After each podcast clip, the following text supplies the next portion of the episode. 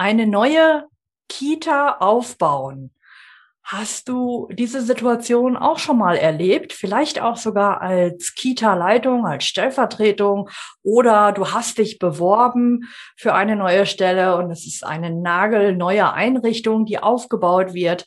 Das ist mega aufregend. Ich selber habe das auch schon mehrfach erlebt als Kita-Leitung, aber auch später als Verbundleitung und als Fachberatung habe ich natürlich auch neue Kitas mit auf ihrem Weg begleitet ja, zum einen, was die Ausstattung und den Betrieb anbetrifft, aber zum anderen auch das super spannende Thema Teamaufbau, Teambuilding. Äh, viele Menschen kommen zusammen, die sich vorher nicht kennen und äh, ruckzuck geht der Betrieb los. Da macht man sich vorher eine Reihe von Gedanken, wie das gut funktionieren kann, wie kann man die Leute miteinander bekannt machen, wie kann man Eltern und Kinder, Familien gut ins Boot holen. Das soll unser Thema sein. Und wenn dich das interessiert, dann hör gerne in die aktuelle Podcast-Folge rein. Herzlich willkommen zu Erfolgreich als Kita-Leitung. In diesem Podcast geht es darum, wie du dich und andere im Kita-Alltag sicher führen kannst.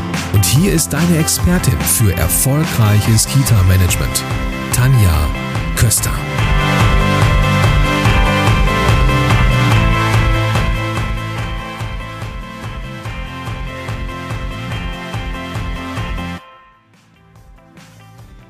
Hier kommt ein kleiner Hinweis für dich zwischendurch. Ich lade dich herzlich ein, am 27. September fünf Tage lang kurz und knackig gern dabei zu sein. Und zwar veranstalte ich wieder meine Themenwoche selbstbewusst als Kita-Leitung. Wenn du Lust hast, dir jeden Tag kleine Häppchen zum Thema Kita-Leitung, Selbstbewusstsein führen, einsteigen in die Rolle, ja, wenn du Lust hast, dir da ein bisschen Input zu holen und vor allen Dingen dich mit Gleichgesinnten zu verbinden, dann sei gerne dabei und melde dich kostenfrei an.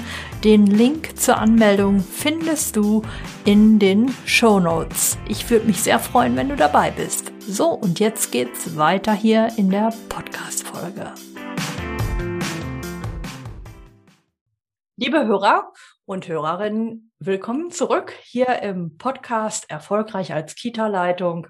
Ich habe euch heute einen spannenden Gast mitgebracht. Monika wird uns heute ihre Story berichten. Sie selbst hat es erlebt. Sie hat eine neue Kita mit aufgebaut. Und bevor wir jetzt ins Thema einsteigen, würde ich sagen, erstmal herzlich willkommen, liebe Monika. Schön, dass du da bist. Dankeschön. Ja, bevor wir da jetzt wirklich thematisch einsteigen, stell dich doch gerne noch einmal kurz vor. Wer bist du? Wo kommst du her? Und was machst du gerade? Genau, wie gesagt, mein Name ist Monika. Ich komme aus dem Münchner Umland, aus dem schönen Bayern. Und ähm, ich bin 27, ähm, bin Erzieherin und habe einen Bachelor in Kindheitspädagogik und habe nach meinem Studium lang in der Kindergrippe gearbeitet. Das war so ein bisschen mein Steckenpferd und habe mir dann ähm, die neue Herausforderung gesucht 2019 und habe quasi einen Kindergarten neu aufgebaut ähm, mit einem ganz tollen Team. Und ja, ist jetzt quasi das zweite Jahr in unserem neuen Haus, aber so ein Neuaufbau geht ja nicht von heute auf morgen, sondern das dauert ja einfach ein bisschen. Und da steckt man auch noch irgendwie mit den letzten Zügen mittendrin.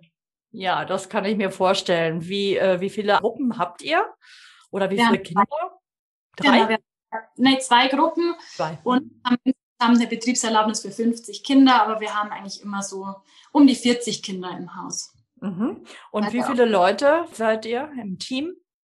Ja, wir sind momentan noch zu sechst, aber wie gesagt, unser Aufbau ähm, dauert einfach immer noch an. Wir haben für Herbst noch mal zwei ganz tolle Kolleginnen gefunden, weil wir auch eine integrative Einrichtung sind und ähm, Inklusionskinder quasi aufgenommen haben und da unserem Auftrag sehr gerecht werden wollen und haben einfach noch eine Integrationsfachkraft. Wir haben noch zusätzliches Personal, so dass wir in jeder Gruppe zu dritt für die Kinder sind und zusätzlich wow. noch die haben.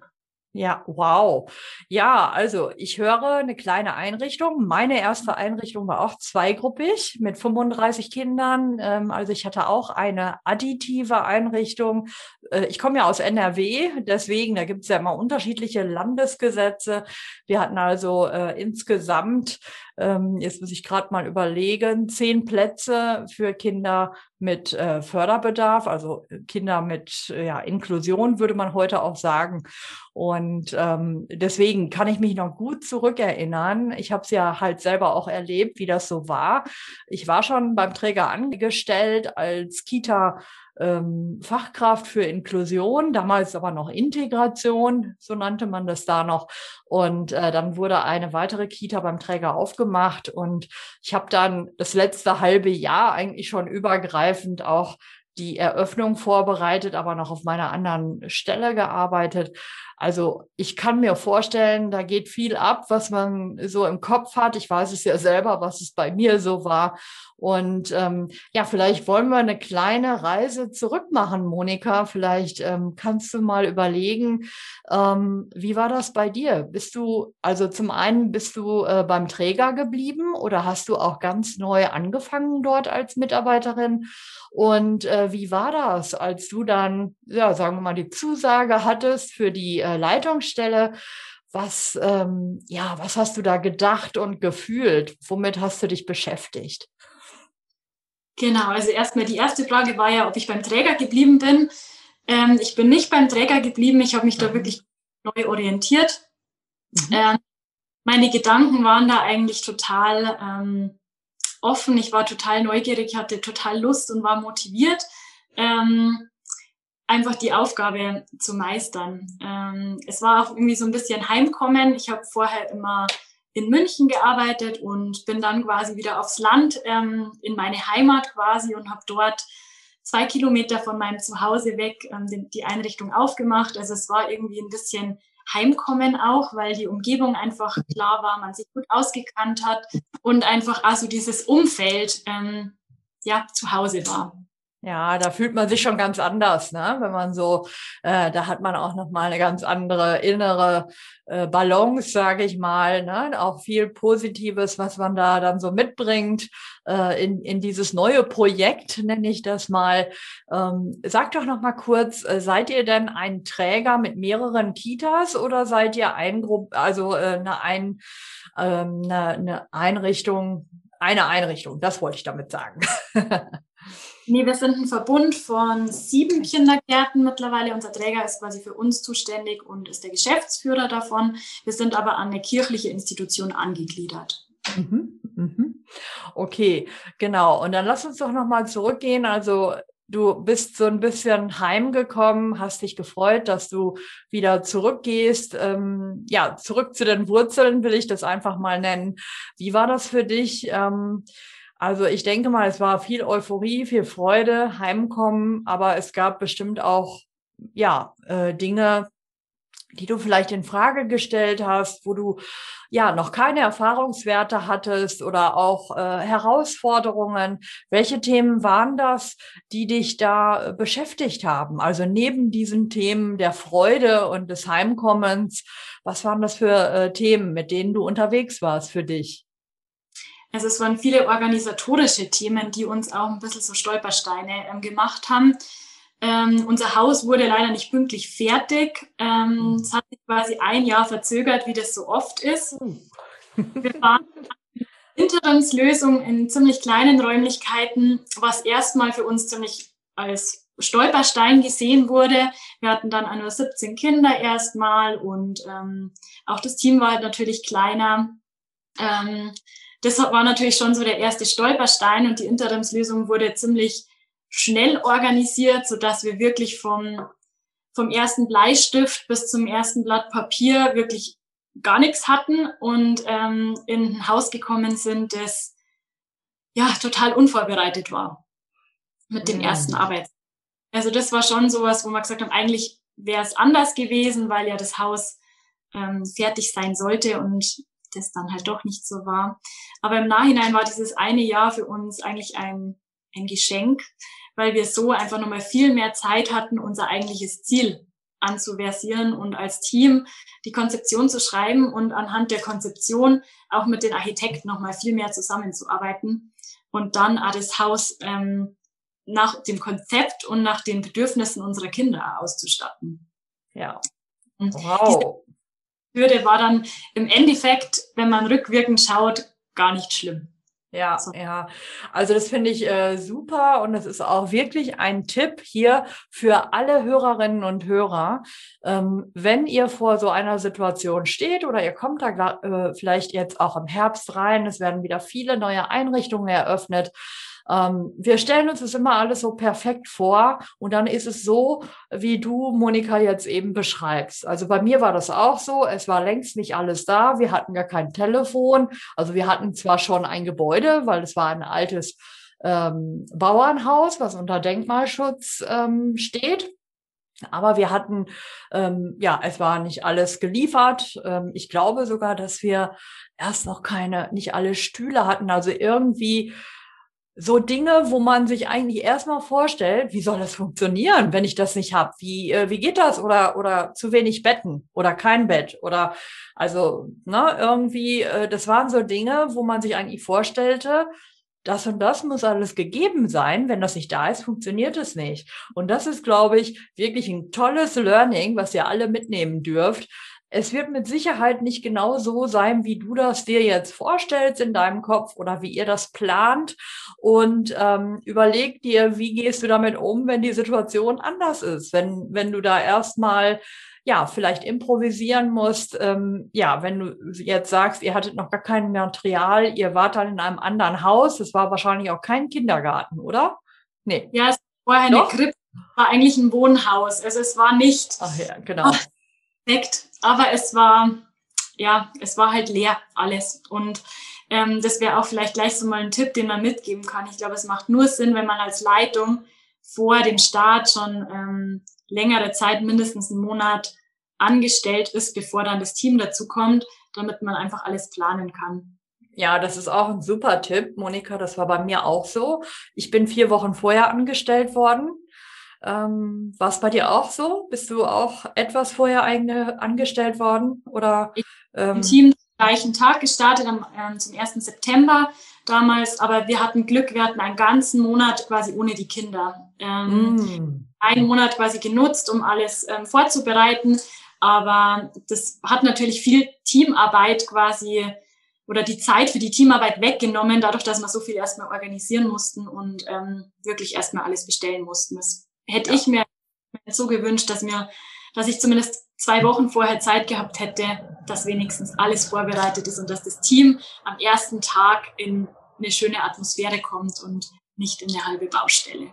Ja, genau. Und ich glaube, das ist wirklich ähm, auch nochmal ganz wichtig, diese Erfahrung hier zu teilen, das ist ganz oft so, dass eben nicht alles fertig ist. Wir haben jetzt schon gesagt, wenn das Haus noch nicht, ähm, also wenn es gebaut wird, kannst du davon ausgehen, dass der Bau nicht rechtzeitig fertig wird. Ähm, du hast auch nicht das ganze Mobiliar, du hast nicht das ganze Material. Ähm, du hast eine Vorstellung, was du mit dem Team vorbereiten musst, damit überhaupt erstmal die wichtigsten Dinge funktionieren. Also eine Konzeption hat man in den seltensten Fällen, es sei denn, man hat einen Träger, der da eh schon viele Standards hat.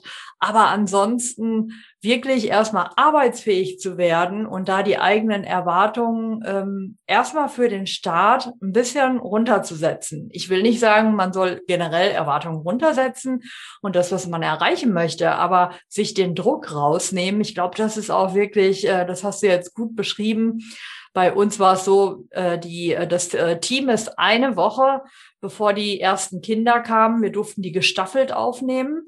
Mhm. Ähm, wir hatten eine Woche vorher und äh, haben aber auch schon vorher, bevor überhaupt alle angestellt waren, haben wir uns mal zwei Tage getroffen, Freitag, Samstag. Habt ihr sowas auch gemacht? So ein Teambuilding äh, im Vorfeld schon? Oder ich sag mal pädagogische Tage? Habt ihr sowas auch gemacht oder lief das bei euch in dem ersten Monat? Das lief bei uns eigentlich alles in dem ersten Monat, ja. Mm, mm, mm. Ja, also wie gesagt, da erzählst du wirklich ähm, ja aus dem Nähkästchen, so wie es wirklich ist. Als ich äh, Verbundleitung war, Da haben wir zwei, vier Gruppeneinrichtungen parallel gebaut und ähm, parallel eröffnet. Und die waren natürlich nicht fertig. Ähm, also die Kinder soll, wurden aufgenommen und dann mussten wir genau schauen, äh, wer Betreuungsmöglichkeiten ähm, ja familiär lösen konnte und welche Kinder aber darauf angewiesen waren, welche Familien darauf angewiesen waren. Und die haben wir dann in einer anderen Einrichtung des gleichen Trägers ähm, ja, in einem Raum, der eigentlich natürlich auch kein Gruppenraum war, ähm, da haben wir die dann betreut. Und das war auch so eine halbe Kindergruppe, würde ich mal sagen. Und das war natürlich auch nicht so geplant, weil das waren dann auch noch Kinder aus beiden Einrichtungen, die eine Betreuung brauchten und auch Anspruch hatten. Ja, genau. Ja, also da, wie gesagt, ich glaube, das ist schon mal das Erste, was alle so mitnehmen können. Und was würdest du sagen, ähm, jetzt sind wir ja, jetzt bist du ja schon einige Zeit unterwegs, anderthalb Jahre, sagen wir mal ganz grob. Was hat sich getan? Was habt ihr in der Zeit äh, für euch ähm, aufbauen können oder auch umsetzen können? Wo steht ihr heute? Ähm, ich würde sagen, wir haben echt in diesen eineinhalb Jahren sehr, sehr viel geschafft. Ähm, wir hätten uns, glaube ich, vor eineinhalb Jahren nicht gedacht, dass wir heute da stehen, wo wir stehen.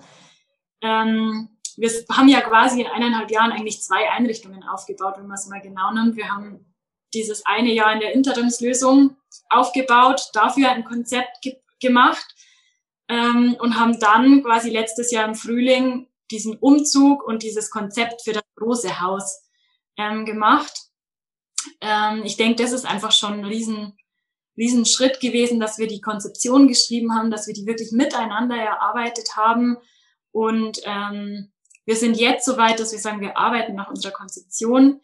Wir arbeiten so, wie wir es wollen und wie es uns wirklich wichtig ist. Ähm, Gerade so in Bezug auf Partizipation, auf die Achtung der Kinder, auf die Wertschätzung, ähm, auf auch dem Alter der Kinder gerecht zu werden. Wir haben Kleingruppentage, wo die Kinder einfach in ihrer Altersgruppe nochmal ähm, Angebote erfahren. Wir haben ein teilgeöffnetes Haus.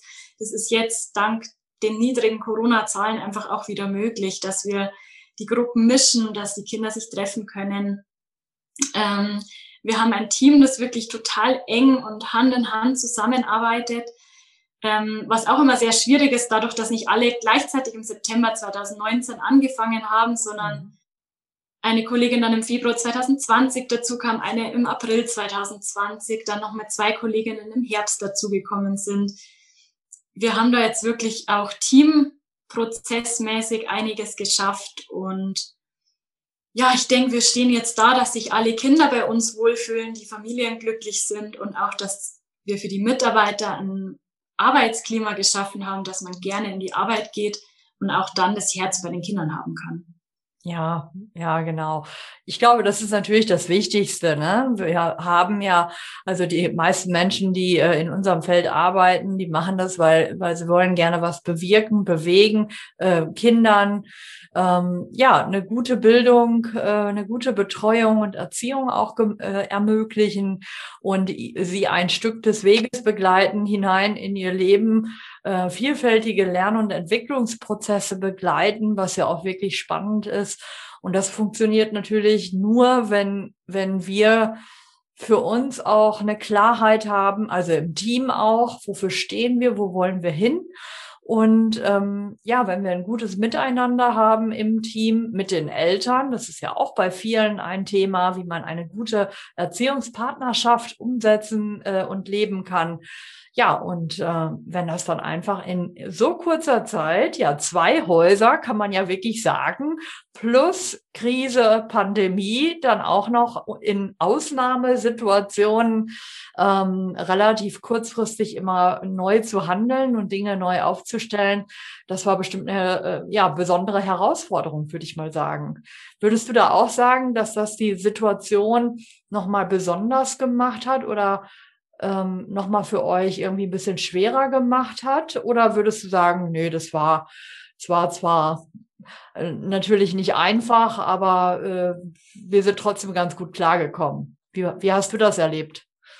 Ich glaube, das waren beides eigentlich. Einerseits war einfach diese Notbetreuungszeit letztes Jahr im Frühling für die Kinder ganz, ganz schwer. Und wir haben aber die Zeit einfach gut genutzt. Wir haben damals einfach die Konzeption geschrieben, wir haben die Möbel bestellt. Ähm, das wäre nie im Team gegangen, wenn wir alle Kinder hier gehabt hätten. Also von dem her war es für uns eine kleine Auszeit, wo wir wirklich im Team Visionen planen konnten und ähm, das auch umsetzen konnten. Aber gerade dann so im Herbst 2020 war es für uns schon sehr, sehr schwierig. Wir waren, glaube ich, vier oder sechs Wochen im Regelbetrieb. Wir haben unser teiloffenes Konzept gelebt, so wie wir es geschrieben haben. Und dann kam wieder der Lockdown, dann kamen diese festen Gruppen. Ähm, das hat ganz viel Frustration bei den Mitarbeitern gemacht und auch bei mir, weil man einfach ähm, eineinhalb oder ja ein Jahr ähm, Visionen hatte, geplant hat, Konzeption geschrieben hat und dann sich ähm, so von dem eigentlichen Bildungsprozess und von der eigentlichen Haltung den Kindern gegenüber verabschieden zu müssen, das war für uns alle ein ziemlich harter Schlag. Mhm. Wir sind trotzdem irgendwie vereint geblieben, auch wenn wir dann in zwei verschiedenen Stockwerken waren, die Gruppen, und haben einfach ganz viel übers Telefon besprochen und sind gut durch die Zeit gekommen, aber das war wirklich ein riesengroßer Stolperstein durch die Pandemie. Ja, ja, da erinnere ich mich auch dran. Also ich habe ja äh, im letzten Jahr, als der erste Lockdown war, habe ich die Kita Community Days ja gemacht, bundesweit. Da waren über 100 Leute mit in der Videokonferenz. Dadurch haben wir auch alle gelernt, ein bisschen digitaler zu werden. Und ähm, ja, äh, als dann die Zeit kam, was du gerade beschrieben hast, im Herbst, ähm, waren alle Kolleginnen und Kollegen, die eben mit einem offenen Konzept arbeiten, egal wie offen, ne, wie groß die Öffnung ist, aber die waren besonders frustriert. Genau das, was du beschrieben hast. Also sie haben in ihrer Konzeption, äh, in ihrer Pädagogik beschrieben, warum sie so arbeiten. Und dann ging das auf einmal nicht. Ja, äh, und das hat viele sehr frustriert. Und ähm, es war auch erstmal sowas wie, ich habe jetzt keine Ahnung, wie wir damit umgehen. Also die Leute waren sauer, sie waren frustriert. Ähm, ja, und man musste sich erstmal wieder so ein bisschen selber sortieren, aber wir konnten es unterm Strich ja alle nicht ändern. Ne? Mhm. Und ähm, naja, also ich glaube auch, wenn man jetzt überlegt, was hat man so ein bisschen daraus gelernt, äh, ich erlebe es so, dass viele Leute jetzt sehr dankbar sind für viele Kleinigkeiten, also auch im Team, die Zusammenarbeit, dass man einfach auch wieder zur Arbeit gehen kann. Ja, also einige waren ja auch lange zu Hause, einige vielleicht auch fast gar nicht. Es haben auch einige fast durchgearbeitet. Aber dass man irgendwie Dinge, die man vorher eigentlich für selbstverständlich genommen hat, dass man die nochmal mehr zu schätzen weiß, auch wenn ja, wenn eigentlich das Konzept so und so geschrieben ist, es eben in dieser Situation nicht geht und wir haben, glaube ich, alle gelernt, Strategien zu entwickeln, äh, dass wir damit klarkommen. Ne? Ja. Genau. Ja, vielleicht magst du, wenn wir jetzt so ein bisschen zum Ende kommen, Monika, magst du vielleicht irgendwie noch so, ich sag mal, zwei, drei Impulse mitgeben? Was würdest du Kolleginnen und Kollegen raten, die eine neue Kita aufmachen? Also wir haben ja vorhin schon ein bisschen drüber gesprochen. Ähm, was würdest du denen mitgeben wollen auf dem Weg? Also auf aller Fälle, ähm, dass man sich trauen darf, dass man in, auch ein bisschen ins kalte Wasser springt. Ähm, es hört sich nach unheimlich viel Arbeit an und das ist es tatsächlich. Aber es sind in den vielen Aufgaben so viele schöne Momente dabei, wenn man merkt, dass das eigene Konzept funktioniert, dass die Mitarbeiter so motiviert sind, ähm, mitmachen zu dürfen, mitgestalten zu dürfen und selber was zu entwickeln, ist einfach was ganz was Besonderes. Einfach dieses, diesen Flow mitzunehmen, ähm, sich das zu trauen und auch mit Herausforderungen mal umzugehen und danach einfach wieder rückblickend zu sagen, auch jede Stolperfalle hatte irgendwas Gutes. Ähm, das würde ich auf alle Fälle mitgeben, dass man sich das zutraut. Auf der anderen Seite würde ich auch ähm, jemandem raten, dass er ganz viel Klarheit dabei hat, auch dem Träger gegenüber, dass man von Anfang an die Daten absteckt, dass man auch die eigenen Erwartungen kommuniziert und dass man sich das auch traut. Ähm, für uns war es eben dieser Monat vorher Zeit, damit wir überhaupt die Kinder empfangen können. Anders wäre es nicht gegangen oder zumindest nicht auf dem pädagogischen Niveau, das wir uns erhofft haben. Und ähm, auch bei Eingewöhnungen bei den Kindern, gerade wenn es eine komplett neue Gruppe ist und die komplett neue Einrichtung, dass man da sich auch dem Träger ganz klar positioniert, dass Eingewöhnung was Wichtiges ist und dass das nicht ähm, schnell und ähm, kostengünstig und ja finanziell rentabel sein kann, sondern dass es wirklich da um einzelne Kinder geht, die gut in der Einrichtung ankommen müssen. Und da braucht es einfach diese Klarheit, die man selber hat, ähm, um da für die Rechte der Kinder zu stehen.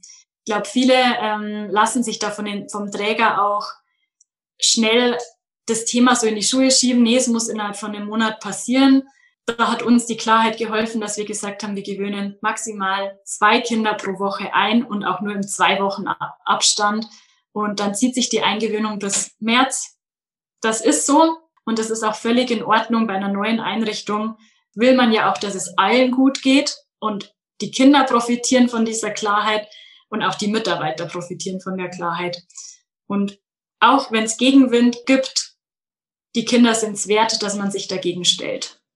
Wow, das war ja mal ein Statement. Ne? Also ich glaube, das traut sich wirklich nicht jeder, die Eingewöhnung äh, wirklich äh, straight so, ähm, ja, ich sag mal so zeitintensiv äh, wirklich auseinanderzuziehen. Es ist natürlich absolut an den Bedürfnissen der Kinder und Familien orientiert und auch an den Bedürfnissen der Mitarbeiterinnen und Mitarbeiter, weil ähm, es sind nicht nur die Kinder, die eingewöhnt werden, alle werden eingewöhnt. Das ist ja ein ähm, ja, es ist ein Transitionsprozess, der auf allen Seiten äh, ja abläuft und ähm, natürlich insbesondere auf der Seite des Kindes, aber da gehört eben jeder dazu.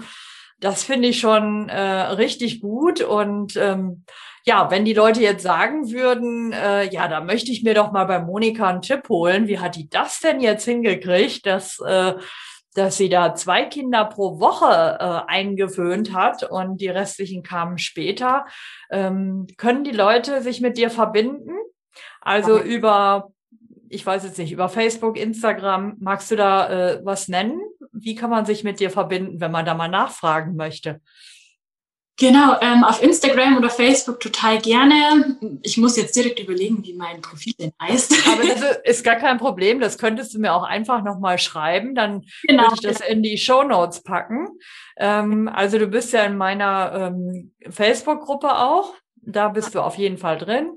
Ähm, ja, und äh, für Instagram kann man ja noch mal schauen und dann würde ich das dort verlinken. Wie gesagt, liebe Hörerinnen und Hörer, wenn ihr sagt, ja, dann möchte ich jetzt noch mal wissen, wie hat Monika das denn bei ihrem Träger ähm, durchsetzen können, dann äh, ja, könnt ihr euch gerne noch mal schreiben und verbinden.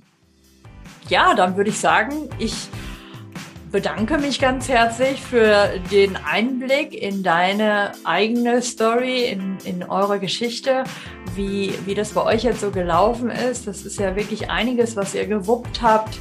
Und ähm, würde erstmal sagen, äh, liebe Monika, ganz herzlichen Dank. Vielen Dank. Es war auch für mich mal spannend. Man lässt es nochmal Revue passieren, alles. Ja, genau. Ja, dann wünsche ich dir alles Gute. Danke, ebenso.